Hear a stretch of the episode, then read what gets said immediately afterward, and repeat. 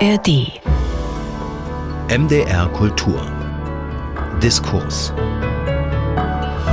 und Hallo dazu, sagt Katrin Schumacher. Ich weiß nicht, ob Sie schon einen Kontakt hatten in diesem Sommer. Ich konnte gerade gestern Abend ganz wunderbar beobachten, wie ein Stückchen Lachs vom Grill, das auf den Tisch gefallen war, das wir irgendwie vergessen hatten wegzuwischen, wie das also ganz gründlich bearbeitet und verspachtelt auseinandergenommen und abtransportiert wurde.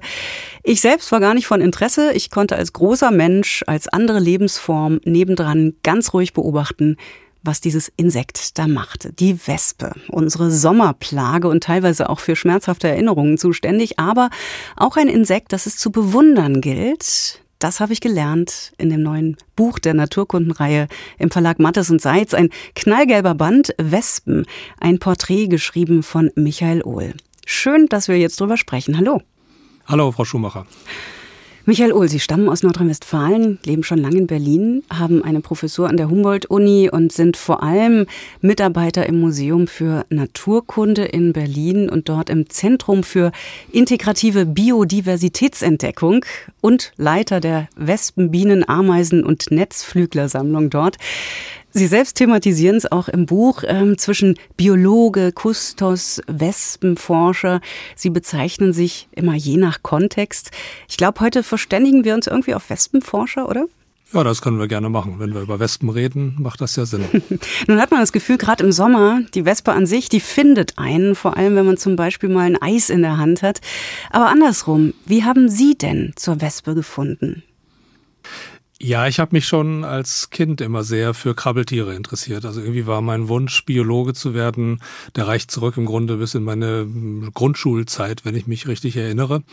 Und Anfänglich galt meine Zuneigung eher den Spinnen. Und so war das auch noch, als ich angefangen habe, Biologie zu studieren. Und dann habe ich aber mal eine, eine Exkursion nach Menorca ins Mittelmeer gemacht und habe mich, äh, habe dort einen Vortrag gehalten über Spinnenfeinde. Und es gibt einige Wespen, die sich auf Spinnen als Beute spezialisiert haben. Und da habe ich festgestellt, dass die Wespen eigentlich viel spannender und viel cooler sind. Und dann bin ich irgendwie bei den Wespen hängen geblieben und äh, habe das auch bis heute nicht bereut. Ich glaube, jetzt kriegen so äh, manche Zuhörerinnen so ein bisschen so eine kleine Gänsehaut. Äh, Wespen cooler als Spinnen. Es sind ja beide nicht so die, die hm, angenehmen Tierchen für viele Menschen. Das ist jetzt nicht ihr erstes Buch über Wespen und auch nicht das erste Buch beim Verlag Mattes und Seitz. Da erschien schon die Kunst der Benennung und dann gibt es auch noch ein Buch über Spinnen eben von Jean-Henri Fabre, das sie dort rausgegeben haben. Und im vergangenen Jahr, was ganz anderes, erschien das Buch Expeditionen zu den ersten ihrer Art, außergewöhnliche Tiere und die Geschichte ihrer Entdeckung. Was sie von vielen anderen Tierporträtautoren und Autorinnen unterscheidet, ist, dass sie sich auch wirklich auf die Suche machen. Also zum Beispiel, wie sie gleich als Entree in ihrem Westenbuch beschreiben, hat es sie in den Regenwald von Peru gezogen. Mögen Sie diese Geschichte mal kurz erzählen? Ja, ähm, das durchlaufende Thema auch in meiner Forschung, aber vielleicht auch in meinen Büchern ist Artenvielfalt. Also ich interessiere mich dafür, welche Wespenarten es gibt. Mhm. Und ähm, das bringt mich an viele verschiedene Orte äh, in der Welt und äh, ich war mit meinem Sohn, der Biologie studiert und der sich tatsächlich jetzt für Spinnen interessiert, ähm, in den Regenwald. Das liegt in den Genen, Peru. oder?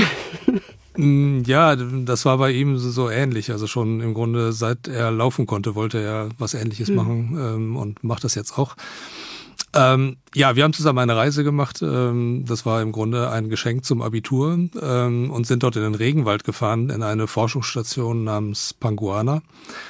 Und ähm, dort ähm, haben wir uns nachts immer im Regenwald herumgetrieben, um die Spinnen für die Arbeit meines Sohnes zu fangen. Also Wespen kommen dort normalerweise nicht vor. Aber wir haben dann, beziehungsweise mein Sohn genau genommen, hat dort ein, äh, im, im Licht unserer Taschenlampen ein kleines Nest entdeckt, äh, eine Seidenkugel, ganz schneeweiß, die ganz äh, hell aufleuchtete, als er sie zufällig sah. Und ähm, das handelte, handelte sich um das Nest einer sozialen Grabwespe. Grabwespen, das ist eigentlich mein Forschungsgebiet, die leben eigentlich solitär, also einzeln, jedes mhm. Weibchen für sich. Und es gibt nur eine einzige Gattung unter 10.000 Arten weltweit und die gibt es nur in Südamerika, die sozial leben und die bauen diese kleinen Seidennester und das habe ich noch nie in meinem Leben gesehen. Das war total aufregend, äh, diese, dieses Nest zu entdecken. Und ich habe dann tatsächlich auch Weibchen darin entdecken können. Und ähm, sehr wahrscheinlich handelt es sich um eine unbeschriebene, also von uns neu entdeckte Wespenart. Hm, die Sie auch dann benennen konnten. Na, noch haben wir sie nicht benannt. Also äh, da muss, müssen wir noch so ein bisschen Vorarbeit leisten mhm. ähm, und die nochmal genau vergleichen mit den Arten, die schon bekannt sind. Und wenn es sich bestätigt, was ich vermute, dass es sich um eine neu entdeckte Art handelt, dann werden wir sie beschreiben und können sie dann auch benennen. Also dann können wir uns einen wissenschaftlichen Namen aussuchen. Hm. Sie haben gerade gesagt, solitär lebende Wespen oder in Gemeinschaft lebende Wespen. Wie ist das Verhältnis von Wespen, Weibchen und Männchen? Wie, wie ist das da geregelt?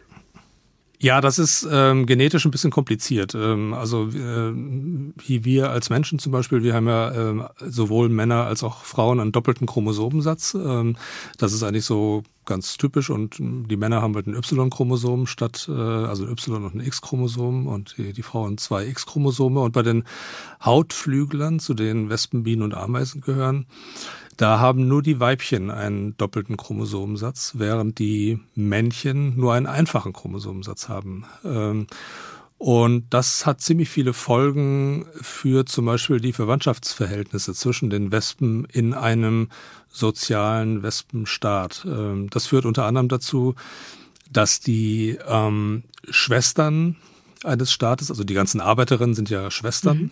ähm, dass die miteinander näher verwandt sind als mit ihrer Mutter beziehungsweise mit ihren potenziellen Nachkommen. Und das erklärt unter anderem auch, warum es sich für die Arbeiterin lohnt, sich um andere Arbeiterinnen, ihre Schwestern eben zu kümmern, statt selbst Eier zu legen. Mhm. Und die Männchen, äh, ja, das sind im Grunde ganz reduzierte Organismen, die nur dazu dienen, äh, die jungen Königinnen zu begatten und die sterben danach auch und haben für das Leben im Wespenstaat überhaupt keine Bedeutung. Hm, das heißt, die Wespen, die uns so auf die Nerven gehen oder auch in der Bäckereiauslage im Sommer sich zuhauf finden, das sind die Arbeiterinnen. Genau, das sind die Arbeiterinnen und das sind ähm, auch alles Weibchen, hm. genetisch gesehen. Was will die Wespe eigentlich, wenn sie da rumfliegt, also wenn sie sich auf einen Streuselkuchen setzt? Ja, man kann die Wespen im Grunde ja ähm, bei drei verschiedenen Tätigkeiten häufig sehen. Also entweder setzt sie sich auf den Kuchen und äh, frisst irgendwas Süßes oder sie setzt sich auf Fleisch und transportiert das Fleisch ab. Oder man sieht sie an Altholz äh, mit ihren Mundwerkzeugen herumkratzen. Mhm. Und äh, das sind eben sehr unterschiedliche Dinge. Und wenn die Wespen auf dem äh, Kuchen sitzen oder an der Cola schlabbern, dann ähm, suchen sie zuckerhaltige Substanzen als Energielieferant für sich selber. Also sie fressen das wirklich richtig äh, und transportieren es nirgendwo hin. Das äh, Fleisch dagegen äh, als Proteinquelle dient der Ernährung der Larven im Nest. Das mhm. fressen sie nicht selber, sondern sie tragen es dann ins Nest und verfüttern es an die Larven. Und äh, das Altholz raspeln sie ab, äh, um daraus äh, Papiermaché zu formen mit Wasser und Speichel und daraus ihre Papiernester zu bauen. Die ja total faszinierend sind. Ne? Also diese seltsamen Waben, die mhm. Äh, einen Bauplan haben, den man ja kaum verstehen kann, der auch sehr unterschiedlich ist. Woher hat sie diesen Bauplan? Ja, da muss man natürlich ähm, das so als Produkt der Evolution sehen. Also es ist nicht so, dass die Arbeiterin oder auch die Königin selber in ihrem kleinen Insektengehirn eine bildliche Vorstellung des Nestes äh, hat, ähm, auf das die ganzen Bauaktivitäten hinausläuft, sondern das sind genetische Programme, die dort ablaufen und die durch bestimmte Steuermechanismen, zum Beispiel dadurch, dass bestimmtes Baumaterial verstärkt verbaut wird, ähm, werden Arbeiterinnen dazu angeregt, neues Baumaterial zu holen. Und durch solche relativ einfachen Mechanismen ähm, schaffen es diese Arbeiterinnen da in Unkenntnis eines Generalplans, mhm. wenn man so möchte, mhm. diese komplexe Architektur äh, hinzubekommen. Also das ist im Grunde alles genetisch, genetisch determiniert. Ich verstehe so langsam den Satz, den äh, ich auch beim Lesen immer weiter irgendwie ähm, in mich habe hineinsickern lassen und verstanden habe. Wespen sind die faszinierendsten Insekten, die ich kenne. Das steht in Ihrem Buch. Was finden Sie denn am faszinierendsten oder ist es einfach diese Komplexität dieses, dieses Insekts? Also ich selbst befasse mich in meiner Forschung ja vorwiegend mit solitären Wespen, ähm, also Einzellebenden. Das heißt, äh, dort spielt diese komplexe Nestarchitektur ähm, gar nicht so die zentrale Rolle. Ähm, was mich von vornherein an den Wespen fasziniert hat, ist die enorme Vielfalt. Also es gibt allein an Hautflüglern, also Wespen, Bienen und Ameisen, die gehören eng zusammen, kennt man schon über 150.000 Arten. Ähm, und an stechenden Hautflüglern, also die, die hinten einen Stachel besitzen, und das ist ja das, was mich interessiert, kennen wir mehrere Zehntausend Arten und die ähm, sind enorm vielfältig in ihrer äußeren Gestalt, in ihrer Lebensweise, in ihrem Nestbau. Ähm, also es ist wirklich unglaublich, was die Evolution da zustande gebracht hat. Hm. Sie schreiben auch über dieses besondere Verhältnis von Biene und Wespe als Paar und als Gegner. Die Wespe hat da ein ziemliches Imageproblem gegenüber der Biene, ne? Ja, das liegt ein bisschen daran, ähm, dass wir uns im Grunde an den falschen Arten orientieren, wenn wir über Bienen und Wespen nachdenken. Also jeder denkt dann sofort an die Honigbiene, mhm. aber das ist auch nur eine von 20.000 Bienenarten oder über 20.000 Bienenarten, die wir heute schon kennen. Und die ist auch sehr speziell. Die wird in Kultur gehalten ähm, und die macht viele Dinge, die eine typische Biene eigentlich überhaupt nicht macht. Ähm, das heißt, sie ist gar nicht so repräsentativ für die Bienenvielfalt, ähm, wenn man die im großen Maßstab betrachtet. Und bei Wespen ist es ähnlich. Die deutsche Wespe und die gemeine Wespe, das sind diese beiden Arten, die im Spätsommer äh, nervig werden können und so häufig auftreten. Die stellen auch eher eine Ausnahme dar, während die weitaus überwiegende Zahl der Wespen solitär, also einzeln lebt. Ähm, und da gibt's auch, wie gesagt, mehrere Zehntausend Arten, die ähm, sich, die ganz anders aussehen und sich ganz anders verhalten als diese beiden sozialen Arten. Hm. Es kann ein bisschen verwirrend werden. Es ist auch für äh, Trickfilmproduzenten ein bisschen verwirrend geworden. Die haben nämlich quasi die Wespe Maya erfunden.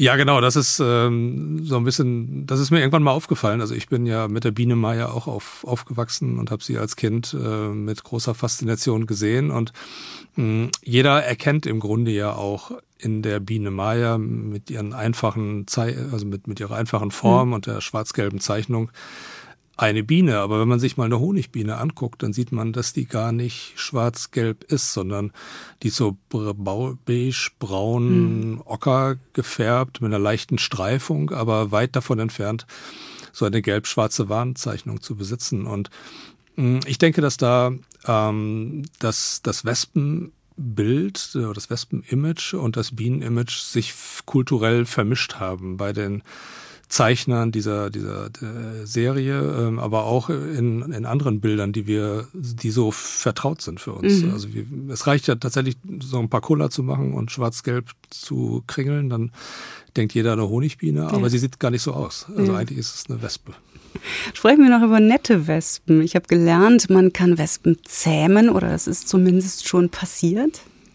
Ja, es gibt ähm, in der Literatur so ein paar Hinweise darauf, dass das schon mal passiert ist. Ähm, ob das wirklich so ist, kann ich letzten Endes gar nicht beurteilen. Ich habe es nicht selber ausprobiert. Ähm, aber ein ziemlich bekannter britischer Wespenforscher aus dem 19. Jahrhundert, der hat ziemlich ausführlich darüber berichtet, wie er eine Feldwespe, das ist so eine Wespenart, die hier bei uns auch vorkommt, ähm, als einzige Überlebende eines Staates aufgenommen hatte und sie mit Zuckerwasser gefüttert hat und dass sie richtig zutraulich wurde und ähm, sich auf seine Fingerspitze setzte und sich dann füttern ließ. Und ähm, ja, ziemlich faszinierend, ob das wirklich eine Zähmung war oder ob sie einfach nur ein friedliebendes Geschöpf war, was sich dort Leckereien abgeholt hat.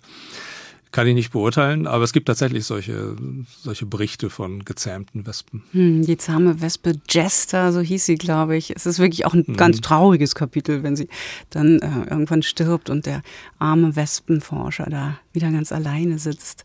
Hm, hm. Eine kurze praktische Frage auch an den Fachmann. Was tun Sie, wenn Sie Leuten die Angst vor Wespen nehmen wollen? Also ich kenne viele Leute, die tatsächlich auch in Panik geraten, sobald die Wespe ähm, am, am Cola-Glas sitzt. Ja, ich versuche immer, die Menschen davon zu überzeugen, erstmal hinzugucken, bevor man die Panik zulässt. Ähm, denn die Wespen haben ja gar kein originäres Interesse daran, sich mit uns anzulegen. Die, die kommen ja nicht, um rumzustänkern.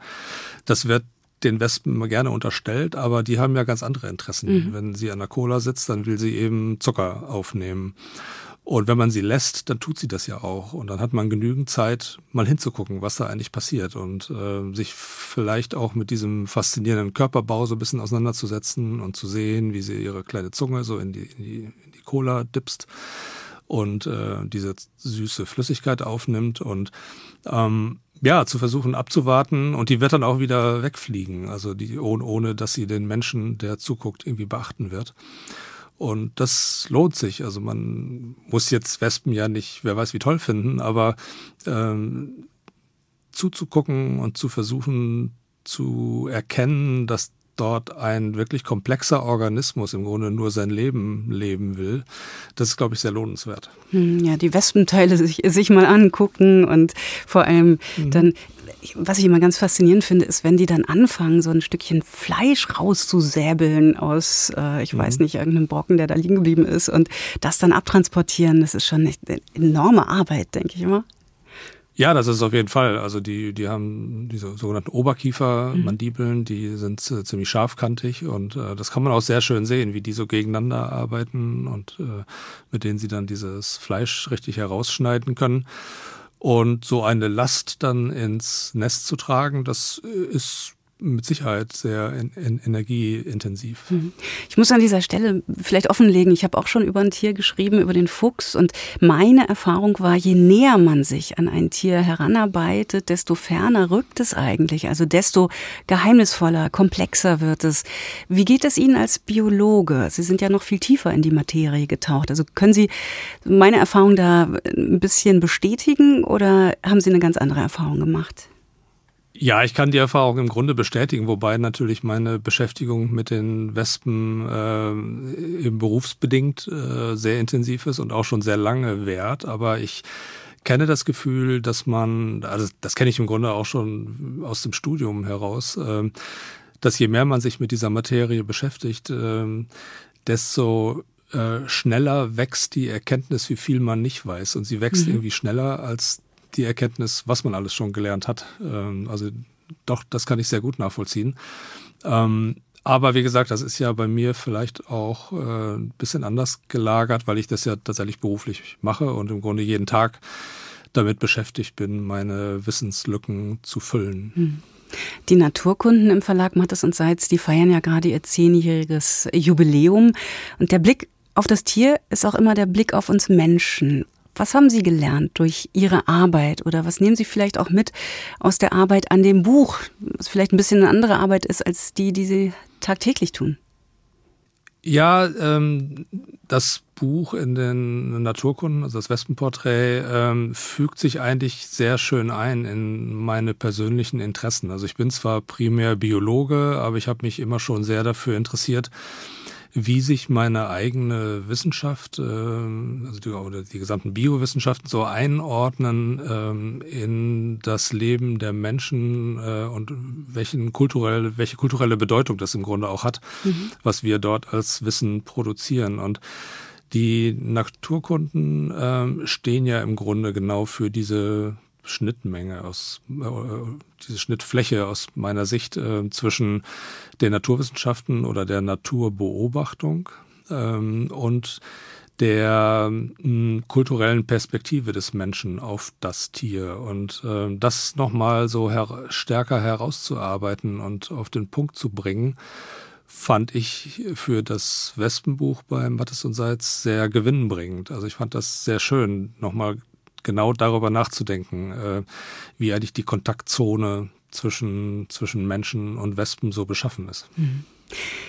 Die wehrhafte Schönheit, die uns im Sommer so ärgert, die Wespe, ihr ist ein ganzes Buch gewidmet, ein Porträt in der Naturkundenreihe von Mattes und Seitz. Und ich verspreche Ihnen, wenn Sie das Buch gelesen haben, ist Ihr Blick auf dieses Insekt völlig verändert. Ich will nicht sagen, ich bin jetzt Wespen-Fan, aber ich weiß sie doch zu schätzen. Danke dem Autor Michael Ohl, dem ich danke für das Gespräch und natürlich auch für das Buch. Sehr gerne. Und das war der Diskurs bei MDR Kultur. Es verabschiedet sich Katrin Schumacher. Ahoi. Alle unsere Gespräche finden Sie auf mdrkultur.de und in der ARD Audiothek.